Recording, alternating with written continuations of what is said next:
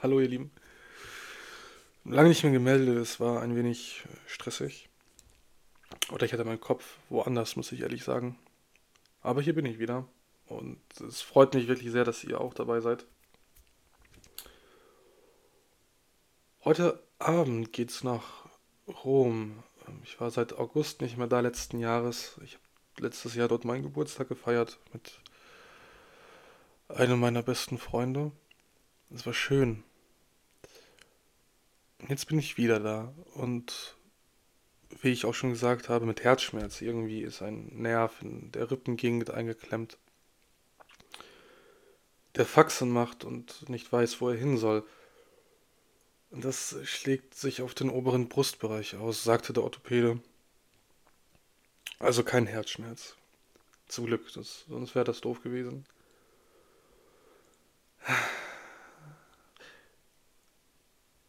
Ich denke oft über Rom und Florenz nach. Florenz habe ich, würde ich sagen, den intensivsten Teil meiner Jugend verbracht. Und in Rom habe ich die Sehnsucht kennengelernt, nach, einer, nach etwas, was vielleicht gar nicht existiert. Diese Sehnsucht und diese Liebe und diese Unvollkommenheit und dieses Gefühl von nicht erfüllt sein, das ist ja die Sehnsucht und die Sehnsucht nach dem Romantischen. Und ich glaube, nicht ohne Grund ist Rom ein Teil von romantisch. Es gibt einen Autor aus Frankfurt-Berlin, der heißt Simon Strauß und der hat ein Buch geschrieben, Römische Tage heißt es, kam 2019 raus. Und er beschreibt etwas ganz Besonderes, nämlich Rom als Heilanstalt. Dieser Traum hält sich. Und da muss ich ihm zustimmen. Rom als Heilanstalt wird sich immer halten. Man geht mit einem gebrochenen Herzen nach Rom, man pilgert nach Rom, um etwas zu sehen, was man noch nie zuvor gesehen hat, den Gedanken zu haben, der von sonst keinem gedacht wurde. Ich glaube, das geht aber nicht. Äh, Simon Strauß schreibt auch weiter, Romfahrer denken an Romfahrer, wenn sie halt in die ewige Stadt reisen, um sich besonders zu fühlen. Sie möchten dort einen Anklangspunkt haben, sie möchten dort sein und gesehen werden, aber man geht mit den Touristen unter. Das ist nicht so wie wenn, wenn man nach, nach in, in, in exotischen Gebieten reist man dort irgendwie nur ein kleiner Teil von etwas ausmacht, sondern man geht mit einem Problem nach oben. Mein Problem ist, ist die Liebe, würde ich sagen. Es gibt keinen Tag, wo ich nicht an sie denke, wo ich mir vorstelle, wir würden, wir würden beide am Ufer des Tiber entlang gehen und die Möwen beobachten und vielleicht dabei ein Bier in der Hand haben und uns die Reflexion der untergehenden Sonne im Wasser angucken. Wir würden dann irgendwo an einer steinernen Treppe Halt machen und uns hinsetzen. Ich würde einen Arm um sie legen und sie wird ihren Kopf auf meinen Schoß platzieren. Ich denke oft daran.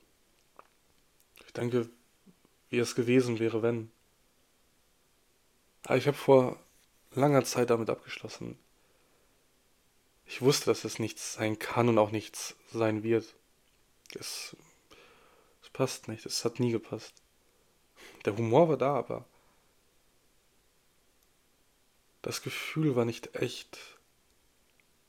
Es war eine Utopie und ich glaube, das ist der Punkt, den viele Menschen machen, der nicht gut ist, sich in Utopien zu verlieben, in Wunschvorstellungen jeden Abend, wenn wir einschlafen und darauf auf und darauf aufwachen, denken wir an etwas, was sein könnte, was uns erfüllt, was vielleicht sogar perfekt ist, aber man nie erreichen kann, weil es so weit entfernt ist, weil man andere Baustellen zuvor abarbeiten muss. Und ich sag mal, vielleicht, wenn ich eines Tages meine Baustellen hinter mir habe und ich, ähm, wenn ich nach Rom ohne Sorgen reisen kann,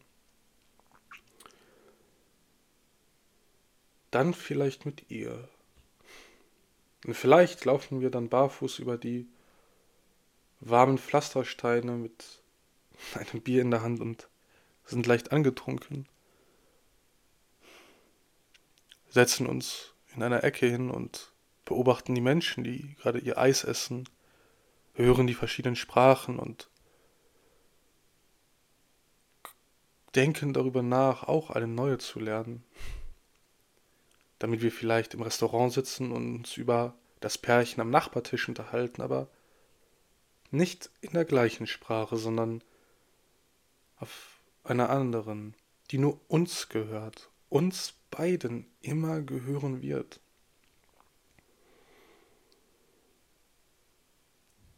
Und dann geht es zu Ende irgendwann, weil alle guten Dinge mal ein Ende haben müssen. Und dann sind wir traurig, weil es, weil es ehrlich ist, weil wir uns getrennt haben. Aber dann schreiben wir was auf und schreiben uns einen Brief, einen letzten Brief, wo wir gestehen, dass wir uns geliebt haben und auch immer noch lieben werden, aber auf eine andere Art und Weise. Wir haben Angst, alleine zu sein. Und diese Angst wird die ersten Wochen auch übergehen, bis man dann jemand anderen findet. Weil man reist mit dieser Person danach nach Paris oder nach London, in die Hauptstädte unserer Welt. Und man baut sich sein eigenes Rom auf. Rom ist auch nicht an sieben Tagen erbaut worden.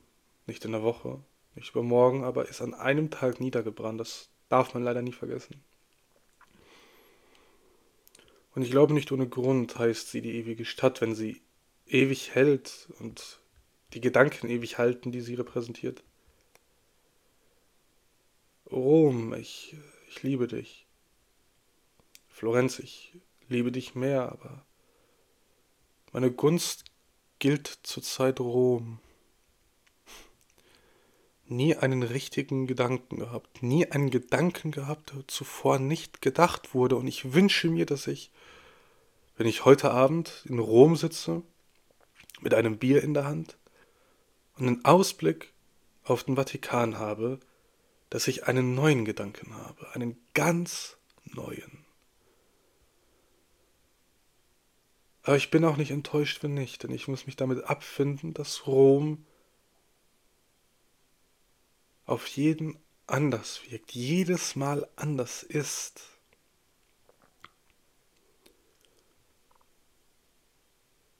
Und jede Person, die nach Rom reist, denkt daran, denkt an die Worte.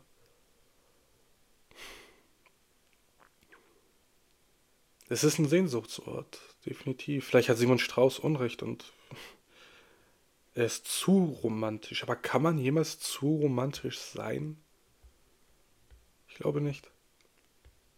Man sollte nicht in Superlativen leben. Man sollte nicht am romantischsten sein. Man sollte aber auch nicht nicht romantisch sein.